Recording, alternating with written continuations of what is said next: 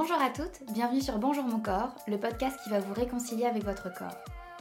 Je m'appelle Pauline et je vous délivre ici mes conseils pour vous accepter et reprendre le pouvoir sur une des relations les plus importantes de votre vie, celle avec votre corps. Bonjour mon corps, c'est votre rendez-vous où l'on parle d'acceptation, de valorisation et de bienveillance. Car toutes les femmes méritent de pouvoir se sentir mieux dans leur corps, toutes les femmes méritent de découvrir que le seul corps idéal, c'est finalement le leur. Alors ensemble, je vous propose de devenir l'une d'entre elles. Hello mes douces, j'espère que vous allez bien. Je suis ravie de vous retrouver aujourd'hui pour un nouvel épisode de ce podcast.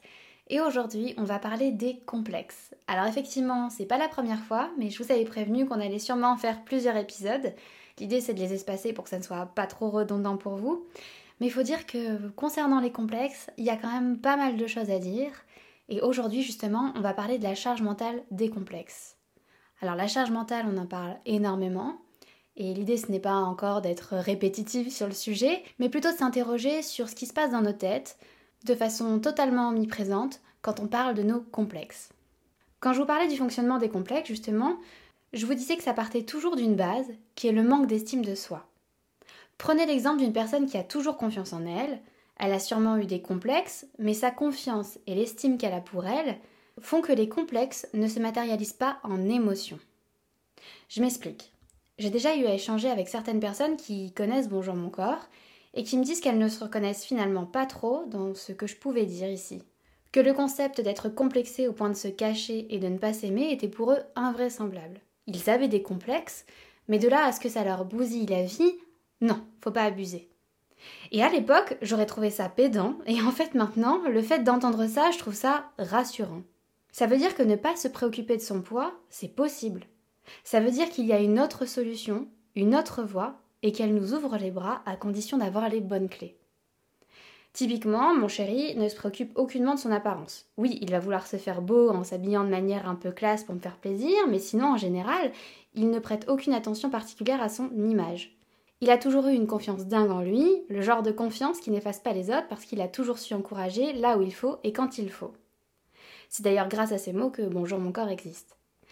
Tout ça pour dire que oui, ce genre de comportement existe. Oui, vous pouvez faire attention à votre image parce que vous aimez vous faire belle, vous aimez prendre soin de vous et c'est normal, mais ça n'a plus à devenir une charge mentale aussi pesante. Ça ne doit d'ailleurs pas être une charge mentale tout court. Et ces exemples ne veulent pas dire que ces personnes valent mieux que vous. Ça veut juste dire que leurs schémas de pensée n'ont pas été programmés de la même façon que les vôtres. Et il n'y a rien de mal à ça. Je veux dire, ça ne signifie pas que vous êtes moins intelligente. Vous êtes sûrement doté d'une sensibilité différente et d'une sensible à une autre, je peux vous le dire, c'est possible de le transformer en qualité. Parce que la sensibilité, c'est finalement une question fondamentale quand on parle du rapport au corps. On laisse les remarques des autres nous atteindre si profondément qu'on en vient à modifier l'image que l'on peut avoir de notre propre corps. Car que ce soit la société ou d'autres personnes, c'est finalement ce qui a transformé votre rapport au corps. Donc la sensibilité, c'est aussi ça. Ce n'est pas seulement pleurer devant un film, quoique ça m'arrive très très souvent, on ne doit pas se mentir. Mais la sensibilité, c'est aussi parfois, sans le vouloir, laisser certaines phrases, certaines choses nous atteindre alors que l'on sait pertinemment, mais on le sait, à quel point cela ne devrait pas nous toucher, et pourtant.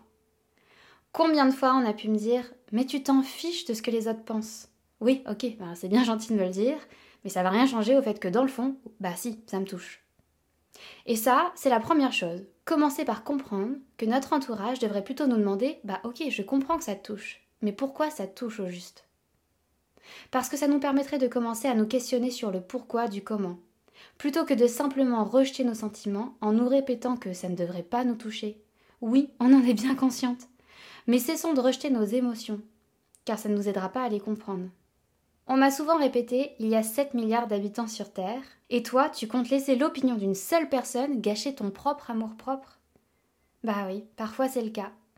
Mais la clé, c'est bel et bien vous. Et c'est une belle nouvelle. Ça veut dire que vous êtes libre de travailler vos pensées pour les modeler et en faire ce que vous voulez. Ça veut dire que vous pouvez devenir maîtresse de tout ça. Et ça veut dire que votre sensibilité n'est pas forcément négative. Ce que je peux vous inviter à faire, c'est à étudier et comprendre ce qui, en vous, dans votre personnalité, dans votre vie, que ce soit auprès de vos amis, dans votre travail peut-être finalement. Essayez de dénicher en quoi cette sensibilité vous rend unique et fait de vous un véritable atout. Par exemple, moi je peux dire que ma sensibilité aujourd'hui m'a permis de créer Bonjour mon corps. Un projet où j'ai réussi à faire d'une de mes plus grandes failles finalement une force et un objectif au quotidien. Et je suis certaine que si vous cherchez, il y a certainement des personnes pour qui votre sensibilité est un véritable atout, chez qui elle fait écho. Peut-être qu'ils se retrouvent en vous, peut-être que ça fait de vous une bonne amie parce que vous êtes à l'écoute.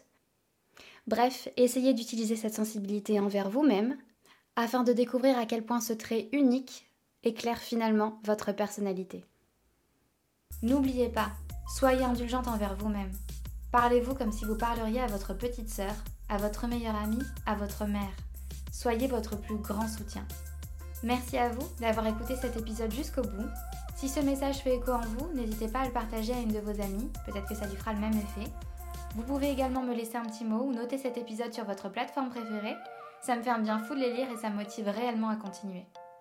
Encore merci pour votre écoute et à bientôt sur le podcast de Bonjour mon corps.